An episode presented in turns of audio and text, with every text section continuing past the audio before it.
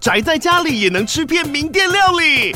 最懂吃的美食平台宅点心满周岁喽！二月二十六号至三月三十一号，周年庆消费满千折五十元，满两千折两百元，限量五十组超值组合包，原价二四九九元，特价二四零零元，搭配专区优惠再折两百元。鱼子烧麦、老爷叉烧、鲜肉汤包、墨西哥起司煎饼，就朋友来家宅着吃更好吃。马上点击链接探访宅点心。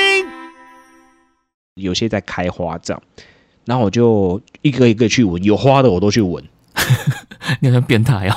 哎呀，就有花，然后那边，然后那边享受一下它的那个花香。呃，戴上耳机，开启声音，给你聆听新世界。一周听五天，天天新单元。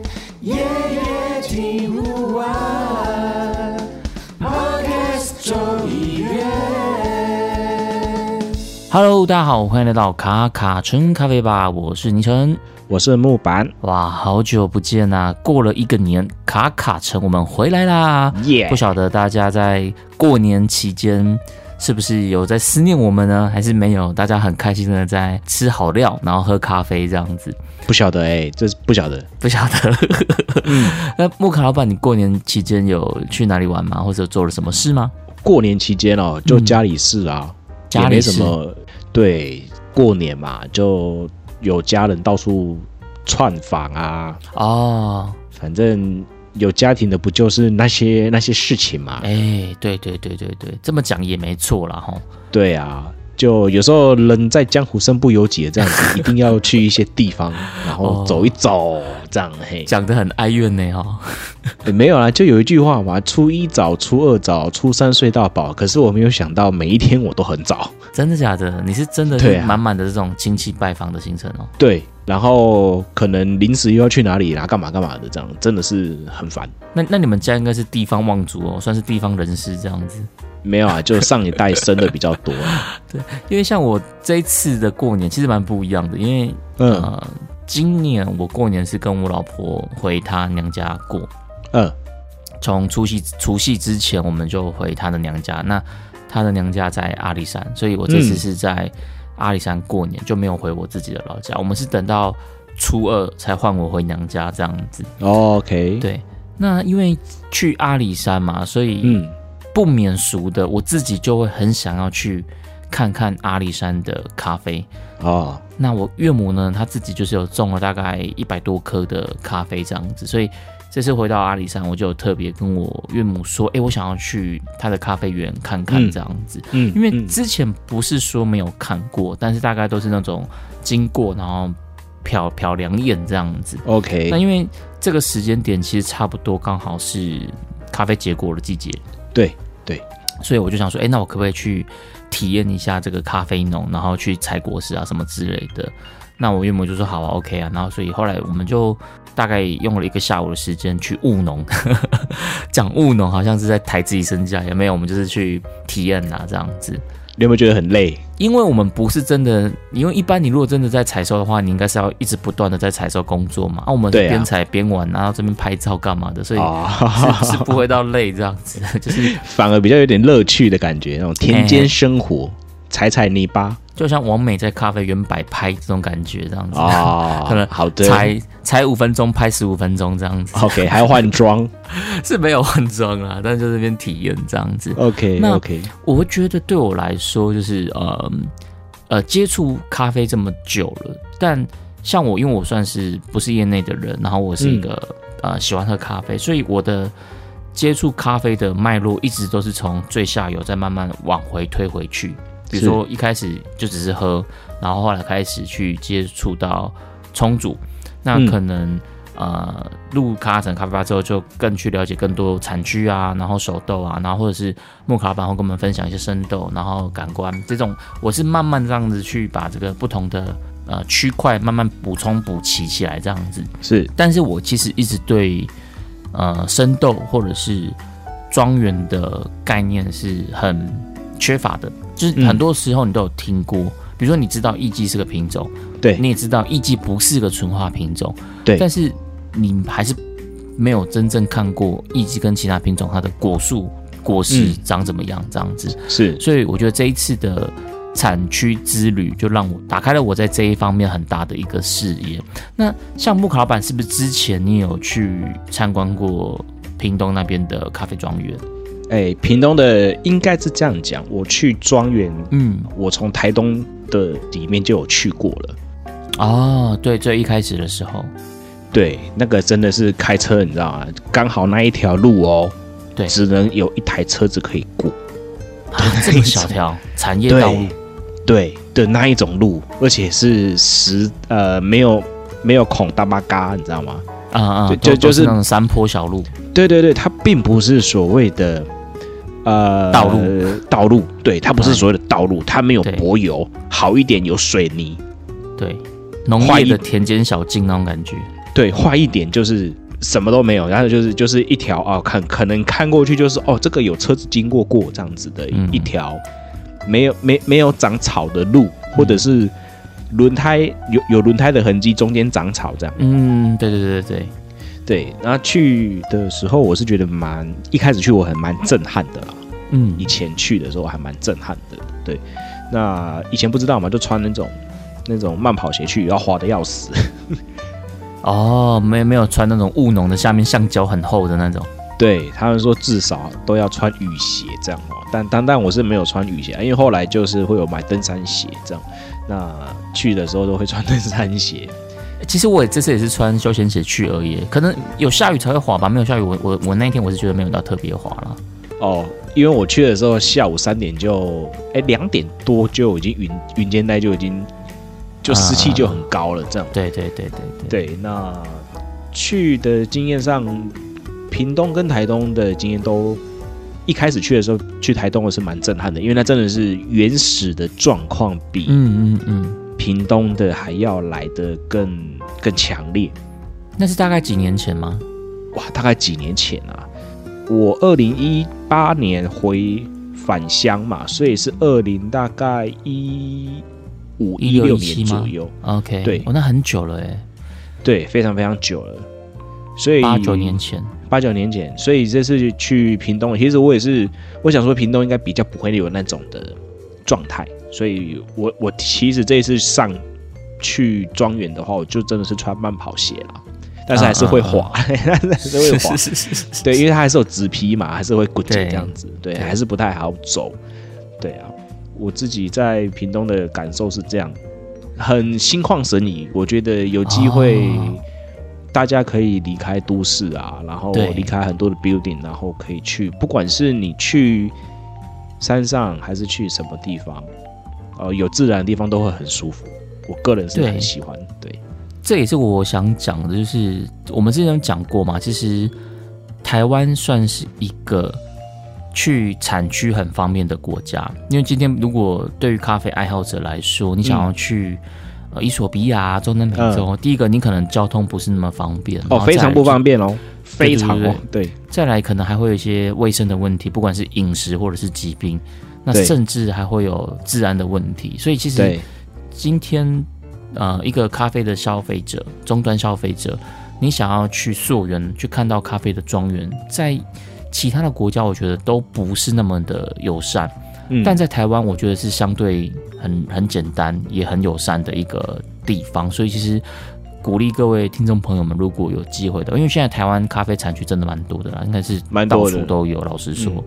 对，如果有机会的话，我觉得去看看咖啡园，然后去跟呃咖啡农们聊聊天，然后聊聊他们的种植啊，聊聊他们的后置处理啊。其实我觉得这是在呃台湾的咖啡爱好者一件很幸运的地方，就是在这边。对啊，而且我觉得治安的话呢，可能。会有危险的话是猴子吧？你说在在台湾吗？对，会遇到猴子这样子。对，你有遇到吗？是没有遇到啦，但是如果如果在台东会有啦，在台东有看过猴子跟三枪啊，很讨厌三枪，我很讨厌三枪。三枪怎么叫？就是嘎嘎嘎的叫啊！嘎嘎。对，我一开始不相信，你知道吗？我一开始完全不相信，但是。我上去的时候，那那一次上去呢是下午，但是我们是待到晚上才离开。嘿，然后我就听到一直有妹妹干干，我想说，我说你有听到、哦？有有听到，我想说奇怪了，OK，为什么有人？我们这一群人素质应该是还不错啊，怎么会一直连干干？对，连续的在干干干干干。然后我想说，这这是怎样？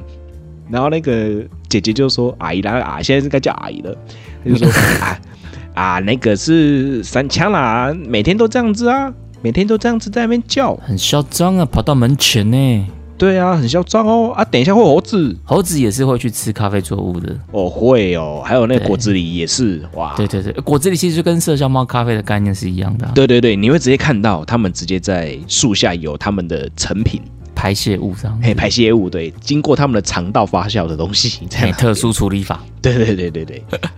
那老板，你去庄园看了，你有没有一些什么收获？嗯、比如说，呃，看到了一些品种啊，或是处理法的，是可以来跟听众朋友做分享的。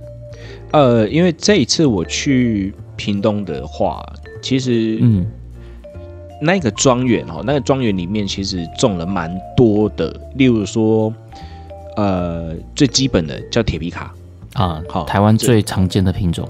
对，因为刚开始在种的时候，就那时候还是日日治时代的时候，在试种的就是一大堆铁皮卡。对，那后来才开始。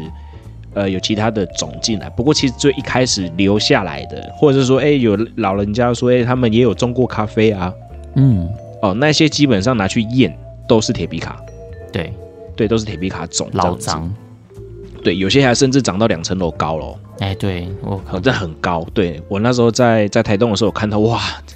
怎么那么高啊？它是灌木丛哎、欸，它是灌木性的，对对，这种呢变成乔木了。他说：“哇靠，怎么那么高啊？”他说：“啊，对，这个就是当初试种到这边，然后都没有人。之后就因为咖啡有，就是有一段时间它并不是经济作物的时候，就荒废了嘛。嗯嗯嗯对，所以就没有人去管它，就长得这么高了。这样，对。那这次去屏东的产区，他们是有做比较多的管理的。”呃，它的园区里面就会有种 S L 三四二八嘛，哈，那铁皮卡是基本款，就不就就不多说了。嗯，那还有其他的，就会是他们就尝试着种一些比较特别的，例如说，呃，橘生坡旁，橘生坡旁哦，对，而且是现场就看得到它一个结果，就是波旁的身体，然后它是橘皮的，这个我没看过哎，对，橘皮的这样子，嗯，对。那当然也有也有艺伎嘛，哦，艺伎是一定会有出现的，对，对最知名的品种，对，最知名的品种也会种在那边，对，那当然有一些东西我觉得是蛮特别的啦，就是说在他们的种植条件里面，他们从一些，例如说叶子，现在看一看过去，他就知道说这个树缺什么东西哦，缺什么样的营养素，对不对？对，哎、欸，他们很真的很厉害，就是就是，我觉得叶子黄黄的啊，叶子什么样的啊对对对，红红线条啊，嘿，然后就说啊，这就缺什么啊？等一下就要加肥料了，这样，或是加什么东西？缺钾、缺磷啊什么的。对，然后然后去的时候，他们还会介绍哦，你们这样看过去哦，旁边的石头都是翻这块土地翻出来的。我一看，我靠，哦、一面墙哎！哎，所以屏东那边他们也是要做整地的，那一定会做啊。理论上都会做，没有有有一些，如果是在山上那个，他不见得会做整地啊。你可能那块地要够大，因为整地的费用应该也不便宜啊。不便宜啊，他们说不便宜，然后也蛮多时候是自己也下去一起整。嗯嗯嗯嗯，对，所以我觉得真的在投入到所谓的种植面这一个这个角色的时候，我是很 respect。真的，真的，因为实在是太难了。我真的觉得你，你你有一块土地，然后你要整，然后要种这么多制成的，对这么需要细心照顾的所谓的龙胆科还是茜草类茜草，这个东西，嗯，它真的是比很多作物还要难照顾。对，因为像刚刚讲到整地这个，我可以补充一下，对，就是整地它就是会把。土地底下，它可能挖到三公尺，把里面的石头全部挖出来。那为什么要这么做？就是因为如果它在里面有很多石头的话，因为咖啡的根会一直往下长，那它差不多可以长到三尺。是。那如果它一直遇到石头的话，它的根去去分布的话，可能就会比较不好，就影响到它的后面的发育。所以比较讲究的农民们他们就会去整地，然后把里面的石头全部都挖出来，为了让咖啡可以很迅速的往下扎根，呃，收成的时候可能就可以比较快，就达到好的很好的水准这样子。那另外，刚刚像木克老板讲到，就是说农作物这个概念，其实我觉得咖啡是一个很特别的农作物的原因，是因为大多数啦，其他的这种不管你种蔬菜水果，你基本上你会面对到的就是你的盘商。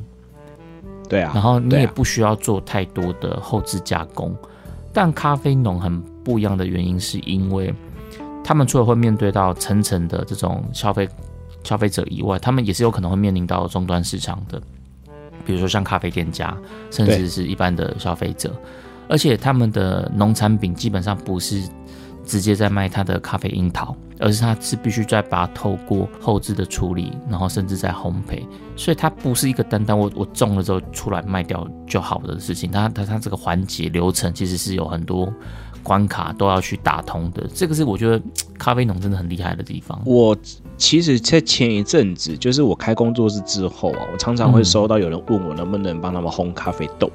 嗯嗯嗯，对小农吗？小农，或者是他们去山上玩。然后就买了人家的咖啡豆啊，买生豆，买生豆，OK，啊，好，好，很多很多很多。然后有时候我拿到的时候，我都跟他说，我不要帮你烘，我说这个这个这个 烘完不好喝。然后他们就打，看起来就很多瑕疵的感觉吗？对。然后我就问他说，这个咖啡农他不是不是真的没有？他们是不是下水然后捞捞尾就然后就脱壳抛光了？他说他们也不知道、哦、啊，他们就是去山上逛，嗯、然后就看到路边有人在卖，他们就买了。嗯、对，然后以前都是用平底锅炒，觉得很累。然后忽然间看到我我我这边有一个啊，有有这样的设备，还要说进来问一下这样。嗯嗯嗯嗯，对。那我的确遇到非常多，非常多，非常多。哦。我觉得现在应该比较少了吧？哎、欸，现在大家都在自烘了。没有，现在现在真的少很多。问题，对，这这个待会再探讨。我要先讲完我目前遇到这个状况。好，非常多。好，拿过来的炒出来都阿萨布鲁的，嗯，我我已经用尽全力去救了，你知道吗？使出你的洪荒之力也是无力回天，无力回天。有人跟我说，哎、欸，他我要喝浅培的，我跟他说，你确定？OK，好，第一次第一次嘛，他拿一公斤，我炒一个浅焙的给他，然后跟他说浅焙不好喝哦，啊，但是我钱照收哦，不要紧，不要紧，嘿，不要紧，不要紧。哦，哎、欸，他也是很有时间精神呢。对啊，吼，他说不要紧呢，然后结果结果第二次来的就逼逼逼呢，就翻脸了，就说这假的？对，哦，你讲还真叫浅焙不好啉呢？这样不算避免啊，这样他只是接受了你的说法。他没有，他还是有点靠势的，说啊，把狼公啊，那那马是讲浅焙，然后我就 我就有点傻眼，你知道吗？哦、就说哇，他觉得是你的问题就对了。对，然后呢，哦、我就我就烘进去一点点，我就烘深一点哦，例如说可能到中培了。嗯，然后他就满意了，他说：“哦，对对对，这里比的是因公的浅培啦。”哦，你的浅培不是我的浅培啦。对，然后我傻眼呢，想说，靠，那浅，我就跟你说，我们的定义的浅培就彼此定义不一样嘛。真的，真的。然然后他就被一些人耍着，嗯，我自己觉得他的他们接收到的讯息有点落差了，我个人觉得有点落差。对，他遇到玩家啦，对，不是，不是玩咖啡，是玩客人的啦。呃，不好说，我不能这样讲哈。OK OK，对对对，OK 那。那那后来就是就是经过了很多这种的来回对抗之后，我就发现，在平就是在产地，呃，我我目前人住屏东嘛，那我遇到就是他们的确会有一些人，他们在山上种了咖啡豆，嗯，咖啡树，然后自己自产的一些咖啡豆。然后就拿来卖，然后这些都是一些可能比较上一老一辈的人他们在种，嗯、对他们就觉得说啊，咖啡就撒下去，咖啡树撒下去，嗯、它就会长啊，长了就收成啊，收成就是哎，看别人怎么做，他们也怎么做啊。嗯嗯嗯，确实啊，啊，但是其实其实那样弄出来的，我我一摸我就知道说这个养分不够。你说你说生豆摸得出来哦？生豆摸得出来，还有怕怕，你知道吗？就是有点怕怕是什么意思？就是有点空心蛋的感觉。哦，然后感觉的不太密密实，不太对，它就就它的密度是有点啊，很像很像里面是空无一物的，就是懂了懂了，就是例如说你进去一个房子有没有？如果是实的有没有？你去你去你去敲墙壁，它是咚咚咚，但是我它是包了一个东西，就是有点砰砰砰这样的概念。然后然后就几次之后，有一个客人他就比较有趣，他就问我说：“你讲在怕吗？讲这不是怕怕，这是帕卡玛拉。”嘿，妈，台湾也没有帕卡玛拉，目前呢，我知道的是 有啦，有人有有人有种，就是我我我我知道我知道，目前屏东拿过来都、哦、都不是帕卡玛拉，OK，因为帕卡玛拉看得出来啊，很大颗，很大颗啊，嘿，如果看到帕卡玛拉会很兴奋，我说我这一堆背，我马可以背，OK，对，问题是他拿过来的时候，我就说这个帕帕呢，啊，我会烘深一点哦，他就说他又很坚持要烘比较浅嘛，然后我就跟他说，我就直接拿。最差最差的所谓的我呃商用的，例如说一般那种大众商用的、呃、早餐店的。的早餐店的的这种的商业豆子，我说这个应该是商业，在在国际市场上就是叫商业豆，嗯，我就放在桌上，你我就叫那个人听，嗯，一样的高度落下来之后的声音，嗯，然后他就说，哎、欸，今天我差呢，然后我就说这个、哦、这个东西多少钱？你那个一公斤。现在都要都要一千了，嗯。啊，我是觉得我这批帮你炒完之后，你要不要考虑一下？我真的这样跟他讲啊，我说你你要不要考虑一下？嘿，如果你你跟他是很好的朋友，你讲哦，哎，不要紧，我不会讲，嗯，啊，不过你那是讲你要啉较好的，你有把你酸点，你有别的。选择，这样，嗯，确实，对你有别的选择，那或者是说你真的要去找认真种的农民。对，这边要澄清一下，我们不是说台湾的咖啡农品质或什么都不好，而是对，因为因为这个东西现在太多人在做，所以难免就会有一些有好的也有不好的。对，你要怎么样去挑到好的？因为我觉得这是一个教学相长啊，就是因为有些不是他故意要做不好的品质，而是有些时候他可能他也没概念，因为他不是终端消费者，他只是用传统很生产者的本位的概念去做他想做的事情，但他其实也不知道这东西其实是有一点点不一样的一些。呃，技术或者是呃消费喜好这样子，对他他是需要被照顾的，嗯、但是、嗯、但是有时候因为游客不知道，然后去山上，然后看人家在卖农作物，然后他们农产品啊不是农作物农产品，那他们就觉得说，哎、嗯欸，好，那那买来试看看这样子。那当然，他们多买个几次之后，我觉得就会有经验的了啦。对对对对对。对啊，我觉得这个就像经验了。这就像我朋友都会跟我说，哎，那你去咖啡园，那你有没有在那边烘豆啊？就是现场烘啊，什么什么的。哦、对，就是他他们的想象就是，哎，比如说你可能就是拿个锅子炒一炒啊，或者拿个炭火烤一烤啊。但其实不是啊，哦、因为烘豆也是有烘豆的专业。但是很多时候，人家的联想好像就，哎，你你采下来的弄一弄，烘一烘，是不是就可以喝到你的这杯咖啡了？这样子。呃，理论上是不行啦，理论上是没有办法的。对，对，但是消费者很直觉，他们可能就会这样想象嘛。所以这个其实是呃，咖啡这个。产业就是它是环环相扣，每一个环节其实都是很专业的。那是最全部都把它组装起来，才可以变成我们消费者面前这一杯很好喝的咖啡。咖啡圈最喜欢讲的嘛，就是从种子到杯子嘛。那其实我觉得台湾真的是可以一条龙去落实这个概念的国家。是，就是我觉得这是一个呃，从庄园里面其实我们可以看得到，因为因为其实在地的小农们或是青农。他们都很努力的去做一件事情，就是校正老人家。哎，对，校正老人家，你知道吗？嗯、就是就是因因为对他们来说，咖啡树就是以前他们就觉得说啊，这个就是撒下去就可以、嗯、就可以长大的咖啡树，嗯，别人家搞缸了，嗯，不用这么麻烦。对，但是其实其实你看，装整地要挖三尺，接下来要养地，嗯，对，你要要先养出纸皮，然后分。对，然后之后呢，可能还要可能还要有一些相关的设备，例如说，呃，干燥机、烘干机，在后置的部分。对，然后如果自己还要烘焙的话，又要再投资烘焙机。对，对，我觉得这是一个蛮蛮蛮广泛的一个一个一条龙作业啦。像老板刚刚讲到返乡青农这件事，我觉得其实以台湾来讲，嗯、其实现在我觉得很很多的。Q grade 其实都是咖啡农，蛮多的啦，我觉得蛮多的。因为他们他们就是种了咖啡之后，他们也想要知道到底我的这个品质是怎么样嘛。所以就像我们我们我是从下游慢慢往上游去接触，那他们相对的，他们也会从上游慢慢的去往下游接触，所以他们会去上课，会去考证照、考杯测，然后拿 Q 字 Q 的证照，嗯，然后他们也会去学烘焙、烘焙这样子。对，所以我觉得其实呃在。不管是我们从下游往上的，或是像生产者他们从上游往下的，他们大家其实都是很，呃不断的在让自己的整个水准都是可以提升到一定的程度的。对啊，所以有时候会人家会嫌说，哎，一包豆子卖多少，好贵。嗯，对，有时候我都会觉得说，诶，可能背后投入的东西是大家无法想象的。嗯，所以只其实只必须还是必须想办法走出国际市场了。对啊，对啊，所以所以我觉得台湾这咖啡这几年各个庄园在努力的部分都、嗯、都还蛮不错的。对，就是说。就是说，哎，它的这样的一个风味，其实跟国外来相比，我个人认为，因为像这次我们去庄园了没有？哎，我们就有喝到一些发酵法，就一些发酵的方式，特殊处理吗？哎，还没有到特殊处理，它只是说制成不一样哦，制成的方式不一样，嗯、但是豆子是先晒再怎么样，还是什么之类的这样子？对对对对，就是说先先可能。可能基础流程做完之后，可能是先先水洗之后再发酵，还是先发酵、嗯、整颗发酵之后再去做水洗，然后最后再去通过抛光，然后嗯嗯嗯，然后到一定的干燥度之后呢，再再把它收起来，然后最后放一阵之后再做烘焙。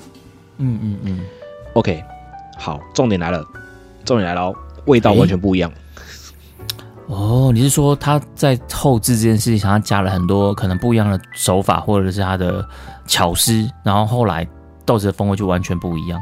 对，豆子的风味它就会有一些些的差距，但是其实喝得出它的豆子本身的微气候的风土味，喝得出来，喝得出来。所以这也不全然是后置风味把它盖掉了，这样不全然，也不全然，但是喝得出来是呃两个发酵法不一样的的。状态的时候，其实会知道说，好，那这边的为气候的环境适合怎么样的发酵法，嗯嗯嗯的后置的手法，然后去做这个产品，然后让这个产品可以呃表现得更好。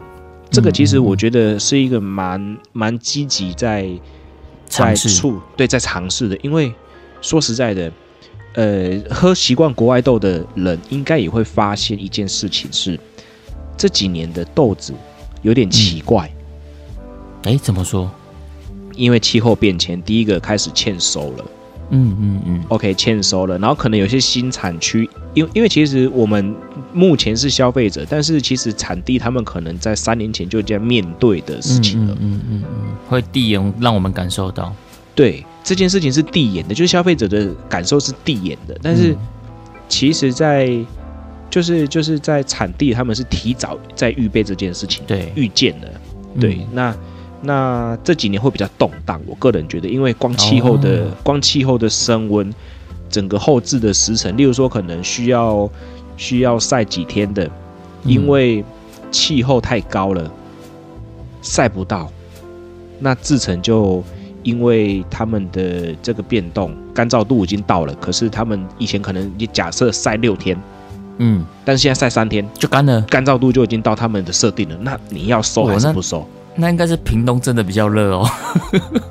没有，就就就就是连国外也在遇见这件事情哦。OK，对，连国外也在遇见这件事情。那那更何况是台湾也是在正在遇见这件事情啊。嗯嗯嗯，对，所以日日晒基本上就是一个不稳定的状态，就是因为比如说会不会下雨？对啊，其实应该是说。水洗或是后后置处理的时候，都会遇到这件事情啊。嗯，对，都会遇到这件事情。所以，呃，我自己所知道就是还在努力的农民们，他们都很努力的想要把这个变因控制下来。嗯嗯嗯，的确，对，想要把它控制下来。所以在山上，他们可以看，可以看得到两件事情正在做。在我在屏东看到的是，在想办法说确认哪一种品种适合这一座山头。嗯，对，就是说，哎。我我也来种一季啊，我也来种呃绿顶一季啊，来种鹤顶一季啊，未来种 S L 二八 S L 三四啊，然后然后坡旁啊什么我都来种，对，确定的哪一个品种在这个环境里面的纯化度搭配的最好之后，嗯、他们才会大量的去做更深的种植面。因为坦白讲，台湾咖啡的这个精致农业，我觉得算是刚开始而已。坦白讲，所以是，因为咖啡你一个种子，你你假设然间配出一个你觉得很强的品种好了，那它必须再把它种出来，再经过它可能也许两代三代之后，它品种才会慢慢的稳定下来，对，才会成熟。我们现在在这边讲的云淡风轻，但这可能都是几十年的事情。是哦，所以现在的人，我觉得真的是，呃。前人种树，后人乘凉。就现在的这些咖啡农们，他们这么积极、这么用心的在做各种的尝试，不管是在呃田间，然后育种，或者是在我们刚讲到的后置处理，他们现在在做了各种。其实我觉得会让我很期待，也许未来二三十年、三四十年之后，台湾的咖啡在世界上有一个怎么样的一个位置跟高度。其实我我去我有喝嘛，我有喝嘛。嗯，那我们除了去农农园看，然后他们会介绍呃他们怎么种植的，然后怎么判断啊这个树的现在的状态，然后嫁接的方式啊，嗯，嗯，然后然后还有什么呃树的性状啊是什么？对，其实每每一种的品种的树的性状真的不一样，光看叶子，然后枝干都不一样。讲到性状这件事，我也很有感，就是因为。以前啊，比如说我们看第四波精品咖啡学，然后或者是在 YouTube 上可以看到很多影片，对，那就书里面就会讲啊，什么绿顶艺妓啊，鹤顶艺妓，然后呃是长节间啊，短节间，对，你知道以前在看这个文字的时候，就是没感觉，对，跟看文言文没什么两样，对对对，没感觉，对，什么长节间、短节间，然后绿绿绿绿顶、褐顶什么的，但是真的你去产区走一趟之后，你就会突然哇。这些东西都在你的脑海里面有画面了，然后就活过来了。这个也是我这次一个很很大的一个收获跟一个怎么讲启发吗？这样子算是有感啦，就是说有一种很深的体验哦。原来以前在书里的文字的，然后变成变成如此的呃四 K 画面，哎八 K 啊，好不好？八 K 画面这样。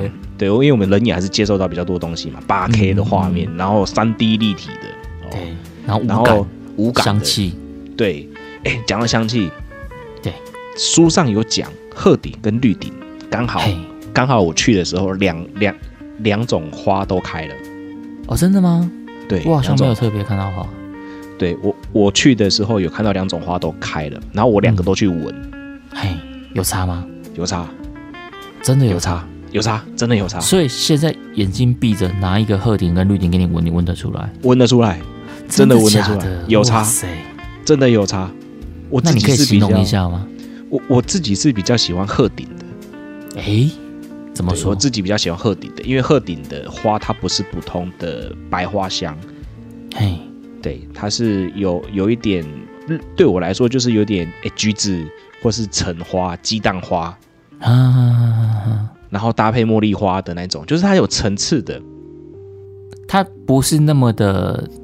单一，对，它不是那么的单一，对，它可能强度强度，我觉得跟绿顶的两两株花都很香哦，就是因为 S L 二八跟三四都有开，在在我去的那一天，我有我我都有去闻，对，我都有去闻，每一种的花的味道真的都不一样。菊波旁，你是几月几月去的？就诶一个一个半月以前去的，过年前，对，过年前三个礼拜吧。嗯嗯嗯，对。然后去去去的时候，刚好都那边都有有些在开花这样，然后我就一个一个去闻，有花的我都去闻，你很变态哦。哎呀，就有花，然后那边然后那边享受一下它的那个花香，然后就发现每一株的花强度真的不一样，我真的得说艺伎的花的强度真的比较好。哎哎，你这个你没讲之前，我都没有在注意这件事情。我这次去我我去我比较没有感受到花的香气这件事情。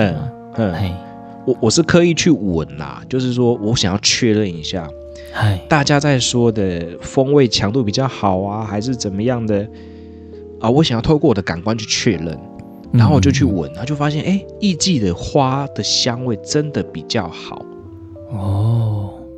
可是可是你刚刚说你比较喜欢鹤顶的，对不对？对，鹤顶的层次是比较，我我觉得它带给我的感受比较多。但是书上面都会写绿顶的风味比较好，哎。哎，可能过时吧，但是我、哦、我只能说花的显性的东西给我的感受是这样，因为花香不等于它的咖啡的风味呢。对对，这个是、嗯、我觉得这个是两件事情啊。对，对我只能说我个人是比较喜欢鹤顶的花香，嗯嗯，嗯对，它给我的感受是比较直接的。然后再来我，我我还有很比较有印象的是 S L S L 系列的，嘿，对，他们的花香也是蛮。蛮强的，就强度啦，哦、对强度，我讲的是强度哦，就是它的花香是有强度，哎、嗯嗯嗯，这个比较香，可以闻出来这样子，对对，哎，这个花香是比较比较比较明亮的，我我是闻得到的。嗯、那比较闻不到的花香系列真的是铁皮卡，就比较弱啦。哦，还是有花香，啊、但是比较弱，就是以香气的强度来说，我必须得说我的感官是觉得，哎，铁皮卡真的是比较弱一点点。但是我不能说铁皮卡种起来不好喝，嗯、因为有一个国家叫厄瓜多，他们的铁皮卡真的是超级强。哦，真的假的？对，传统处理法吗？对，就传统水洗，超级强。哦、对，所以我我个人认为，我个人认为在，在在各个地方有没有可能他们还没去验品种而已？你知道，毕竟这这我不晓得。台湾以前也是所有的皮咖啡全部都叫阿拉比卡，全部都叫铁皮卡。验了之后发现，哎，怎么是 L S L 三四这样子？对啊，对啊。但是我，我、嗯、我觉得，我觉得以目前我的感官上面来体验来说，我就觉得说。呃，铁皮卡目前在那个环境里面，我个人认为是它的显性的味道，我觉得比较弱一点点啊，哦、就比较像基本款的感觉。对，比较像基本款，它它是有有风味的，但是它就是比较，呃、嗯、呃，就是哎，good 好，嗯嗯的那种感觉，就是哎好基本款，哎我哎好我我有闻到花香，嗯嗯这样子，对，而、啊、其他就觉得哎呦这个哎呦特别哦嘿，这样的一个感受就会有点。那波旁的波旁的花香嘞？哎，也是一样白花香啊，但是它的它的香气就是比铁皮卡强。你说一般的这种红波旁红波旁吗？对，我看到的是橘生波旁。对、哦、啊，还有我看到最特别旁也算是比较特殊的波旁了吧？对，我看到还有橘生一季的。橘生一季？对，它就比较尖，然后然后长得跟波旁很像，但是它又比波旁尖。然后我就问、嗯嗯嗯、问农园主，他说这猪是不是？他说对，那猪是橘生的艺妓。哦，这个好特别，这个我没有听过。对，就橘皮的这样子。嗯，所以所以其实有时候会是这样，就是哎，可能可能他们都认为说哦，这猪是什么？可是其实结果或是还是要拿去做基因的定序才会比较确定。对对对对对，其实这个东西就是我觉得也是一个还在探索跟。建构资料库的一个过程当中啊，不是不是说都没有，就是有，但是我觉得这个 database 还是持续在累积当中。对我我我可以我可以这么证明，就是因为其实屏东的发展其实也蛮早的，嗯、对，嗯、而且我甚至在在很小的时候，二零一三年的时候我就知道屏东有咖啡在种咖啡了，哈。也是日据时代留下来的吗？哎，这我不太清楚，但是就是开始在推广屏东咖啡这件事情，Okay. 就是继古坑之后，哎、嗯，然后屏东咖啡在在做这件事情，这样，我那时候的农民就很多，嗯、对，那到现在其实可以感受得到所谓的十年磨一剑的感觉。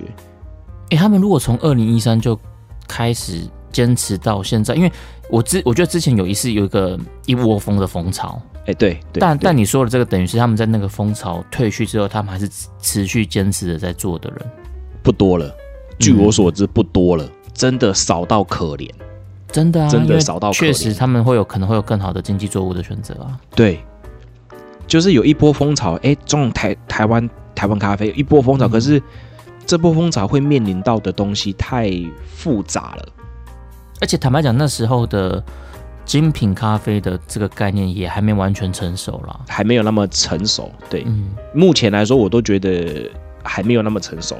在更之前，我觉得更更薄弱了一点点。对，对，更薄弱一点点。那因为那时候那几年也没有太多的人才啦，我必须得这么讲。嗯、对，二零一一五年以前没有这么多的人才在投入到。呃，台湾的咖啡里面，应该说那时候大家其实也都还在探索的过程啊。对对，还在或许甚至在试种而已。对对，还没有走到哎试种完之后，呃纯化，纯化完之后可能还要进入到后置这种的阶段。因为像现在这几年蓬勃发展，像我们刚刚讲很多返乡青农，但其实你要想这些人，他们其实是站在巨人的肩膀上面，基本上是，基本上是，也也有很多是退休的来种的。他们也是，嗯、也真的是站在巨人的肩膀上面了，因为现在资讯比较开了嘛，对，然后也比较多资料啊，嗯、或者是比较多的呃从业人员愿意进山里面，嗯，嗯嗯嗯。对，真的进山里面真的是我个人觉得很有感的一件事情，真的真的，我也是非常的，所以我在那个过年期间，我就跟莫卡老板说，我们开播之后的第一集，我们就来聊这件事，真的很有感。对，而且我真的觉得是辛苦的，因为你看啊，采采收有时候采收要两三天，嗯，OK，然后采收的时候呢，可能一个人就一个便当了嘛，一个人先一个便当起跳，嗯、然后可能还要保利达，哎，不是舒跑啊，没有啊，是保利达哎，然后 保利达，哎、对，然后还有保利达北河吧，这样一人一瓶保保利达还自备吧？没有啊，不给不来啊。很奇怪，真的假的？对啦，有时候有些地区还是你知道嘛，就是成本比较粗呢哦。哎，成本比较粗啦，对啊，所以就这个部分来说，就会面临到这个状态。所以豆子它当然会比较贵啊，因为台湾的消费啊啦，人工啊买就是比较高的嘛。你做这个结论好像是台湾咖啡贵，是一个贵在保利达一样。没有，它是一个必需品。OK，你也可以说台湾建筑台湾人工比较贵啦，确实是。对啊，你也可以说台湾房价贵也是因为保利达的关系啊，对不对？刷钢料管，对不对？人家是这样。台湾的经济奇迹啊，靠保利达撑出来。靠保利达，对啊，维大利，哎哎，威士比啦，明仔载亏了，给那个你传本本。对啊，所以所以我觉得这个东西就是，呃，前人种树，那我觉得以这样的庄园来说的话，嗯。如果先天有条件的话，然后也愿意去投入的，我觉得现在应该会比较好做。嗯嗯嗯，对，以现在这个时间点会比较好做，也比较有资料可以参考。你可以少走很多冤枉路啦。真的，我我我听农民讲啊，他们说光后置他们在研究的时候，嗯，国外的制程他们也也有资讯，但是搬回来就是不能，就是不适合。然后他们也说了。他们只用了，例如说，好，这这个范围的水，跟好我翻了两公里之外，嗯、去另外一边取水，回来做水洗之后，味道也不一样。哎、欸，只有水改变哦。好，就比如说，可能我水里面它会有一些微生物，或者一些菌，其实可能不一样，就导致我的水洗的风味就不一样。对，导致了它不管是水洗还是还是怎么样的东西，你只要过了那个介质，他们都称那个叫介质。嗯，OK，过了那个戒指不一样，就是不一样，这很现实。同样的东西哦，然后同样的制成，它只是分成两个东西，戒指不同，然后其他都一样，就不一样。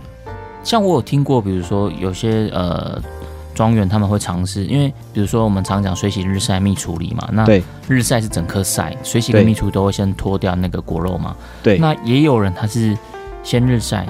整颗晒晒个几天，我就再拖，拖完之后，我再果胶残留，再继续做蜜处理。再继续做蜜处理。这个对这个其实也是日晒加蜜处理啊，各种不同的尝试这样子。对，所以我觉得，呃，真的有机会去庄园走走的话，我觉得会很有体验。说真的，手上的那一杯咖啡，不管是国内还国外啊，嗯嗯嗯。都要每一次的都要带着感谢的心，这样子，我觉得真的是太难了。对，其实我倒不是在呃感叹太难了这件事，嗯、我其实更多的心情，我是觉得在台湾真的很幸运，就是对这么多环节，这么多的资源，然后可以这样环环相扣把它串联起来，我就觉得哇，真的是何其有幸，可以在台湾，然后可以去对对于一个真的很喜欢咖啡的人来讲，我觉得你是其实去。可以用很低的成本就可以去探索跟见识到这个世界。对啊，我觉得这个是一个，呃，庄园庄园去进去之后，会有一个很大的感觉是，刚刚讲的那些东西是是一个一个方向，是一个方向。对那对我是从业人员来说的话，我会觉得说，我应该要更好的扮演，呃。不管是贸易的角色也好，嗯，嗯，还是还是烘焙的角色也好，嗯嗯，就是你就是其中的一个环节，但是你要把你那个环节的部分给发挥的淋漓尽致。对，我就需要，例如说，好，我是烘焙加上贸易嘛，呃，嗯、生意嘛，对，那我就要去推广一些真的是还蛮不错的呃产品，还蛮蛮不错的农作物，嗯、对。对这个部分，我就会就会有一个认知，我就说啊，我我可能会更需要去去精进这个部分，会有一种使命感啦，身为一个从业人员的使命感，对，对，就会觉得说，哎，我我我不能够这么的呃庆菜。随便好，哎，有什么东西，然后我就怎么样处理。不能说啊，我反正只是个工作，糊口饭吃而已，这样子。对对对对对，我我就比较不会倾向这样子，我会反而会，例如说，哎，有好的东西，哎，拜托给我，哎，对，不要浪费，不要浪费，拜托给我。然后然后我我尝试走看看，对。对，就是就是在在在庄园的部分啊，对啊，所以我会觉得说，哎，这个螺丝在这个产业里面，我常常都说，呃，隔行如隔山哦。那进去之后呢，嗯、才会知道说这个行业里面真正的呃辛苦点是什么。那就已经不是隔行如隔山，而是隔隔个上下游就如隔山这样子啊。对对对，就就就很扯这样。那我我觉得在整体的庄园的发展，我觉得台湾咖啡理论上会更好，只要只要越只要种的种的环节更加注意，因为其实台湾真的是农业王国哎、欸，真的真的真是农业王国，因为有很多的问题在国外是找不到解决方法的，可是，在台湾其实有非常多的资源，嗯、或者是说非常多的方向可以去搞。对，怎么样去处理？例如说，可能他像农民，他们就聊到说，哎，他其实，在很开一开始的时候，不太知道，呃，怎么办？怎么办的意思是说，后置怎么办？或者是说，哎、哦，遇到肥料、农农业的这种的东西的时候怎么办？嗯，OK，老人家可能用经验，你知道吗？用经验啊，这个就怎么样？但是要精致化的时候，这个一定要管理嘛。是是是是是。对，这一定要管理嘛，所以所以他们就会在台湾就会有很多这样的资源，比如说，哎，可能这些状态，然后是怎么样，他们就有办法找到人问，然后去处理，然后就可以做得更精致。而且台湾的田间管理其实是有 APP 可以去做监控的哦，就是你现在缺什么营养物质啊，或是缺水啊什么，它是可以用 APP 来做管理的。没有错，这些东西其实很多时，像我最近就有认识一些，他们其实都是在做农业的器材的。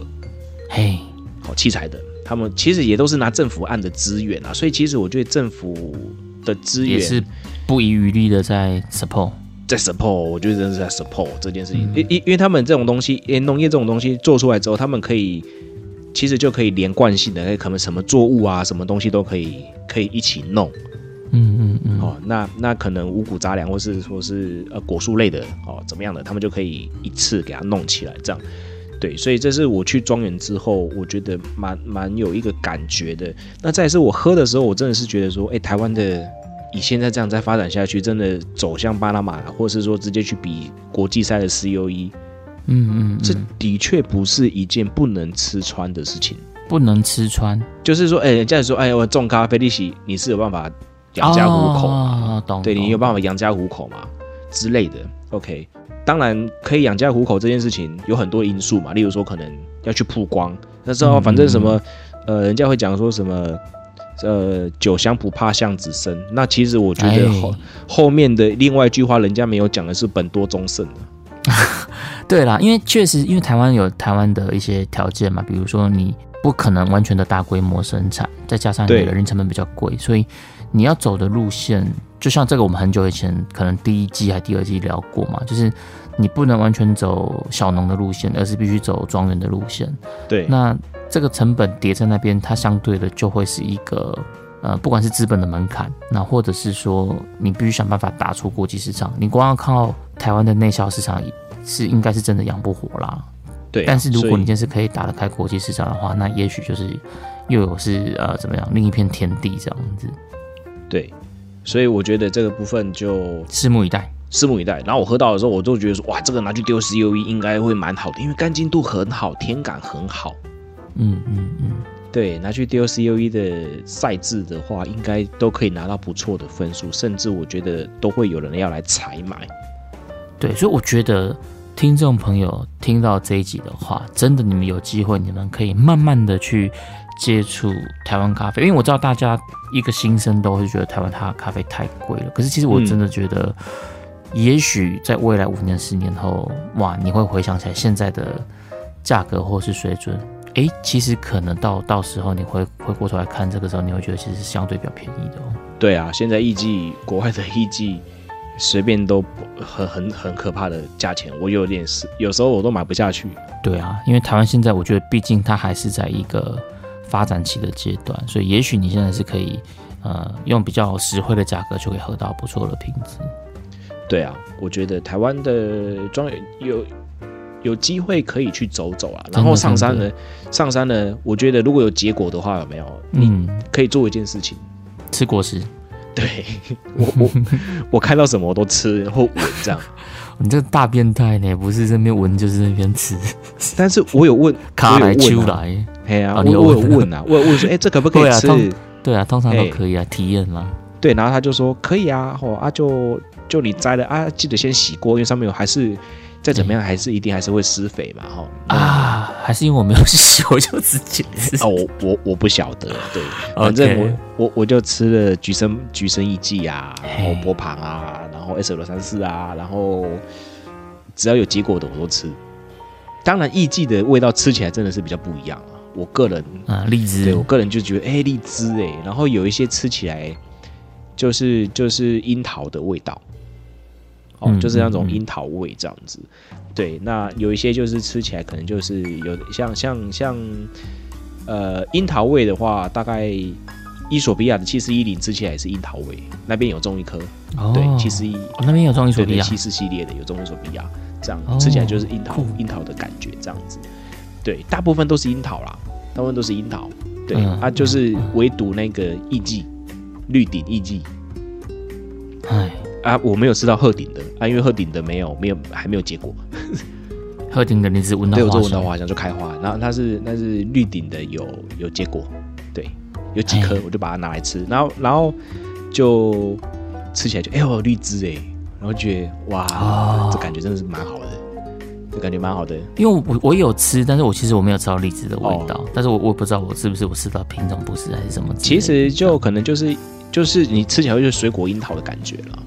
我个人觉得是这样子，嗯、那我会觉得我会直接联想到比较接近荔枝的感觉，这样。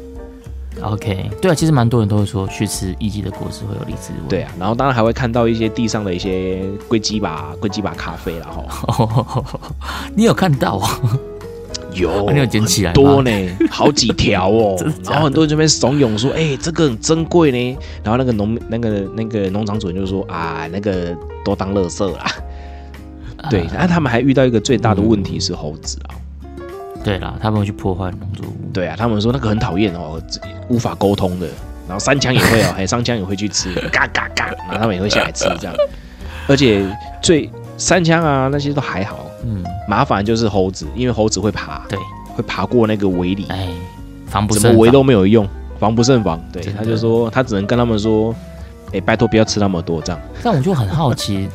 咖啡果实也吃不饱啊，所以猴子它来吃这个是叫 K B A 没有种的好的，他们都知道哦。哎、欸，以农民他们的经验，我因为因为因为这个问题我有问，然后说哎、欸，那其他地方也有东西可以吃啊。对，然后他就说，我意思是他吃不饱啊。他现在猴子他也是茶余饭后也会想要来吃一下加卡，就对，他们其实不加巴不加卡这样子。嘿，就是来来来加加饭饭后甜点这样子。哎、欸，可能是这样子。那但是他们就说他们会成群结队的下来，啊、对，吃的好的他们会成群结队的下来。所以所以有时候他们在在他们说他们要收成的时候，其实有时候是跟猴子抢时间。哎哎，波隆干嘛，给我来个下午茶，然后猴子大军就过来这样子。对，对他们就会跟猴子抢时间。例如说，可能可能今天没有采完，嗯，下班了，隔天再过来不见了，被吃光光了，被吃光了。这也是这是蛮困扰的。很困扰啊，所以我觉得，反正是，呃，有有机会上去参观的听众朋友，就是可以、嗯、可以跟他们聊聊这些事情，很有趣啊，真的。对对对对，就是与天与与自然和平相处的方法，真的，真的对。很特别。好了，那今天呢，尼城跟木卡老板，我们就你看我们这样欲罢不能、兴高采烈的在分享我们对讲不完嘞、欸，好想要再讲哦。对对对，我们各自分享，我们去这些咖啡庄园之后，会来着一个很兴奋的心情来跟大家做分享。那是我觉得大家真的有机会的话，可以去走走啊。你也许你就是把它排成一个行程之一嘛，那你可以顺便去旅游，不管你是去屏东啊、台南啊，或者是呃云林、嘉义，可能都会有这些咖啡庄园。所以大家呃，不妨出去玩的时候，就是也可以把这个排进去当你的参考行程之一，去参观咖啡庄园。那希望也许在不久的将来，也可以出现我我跟木卡老板，我们去做这个卡卡城的批次，呀好不好？我们现在许一个目标，就是我们未来几年看能不能去做出卡卡城的批次，这样。好的，这好兴奋啊！我好兴奋哦。对。因为这这一次我就参与了一个日晒，对虽然说我不知道他现在晒到怎么样但是我我那我那一次采收下来的，我就说那我来做日晒，然后就在那边晒这样子。OK OK，很有趣啦，就是跟大家分享。嗯、那我们今天的节目就到这边告一段落喽。我们是卡城咖啡吧，我们下周见，拜拜，Later。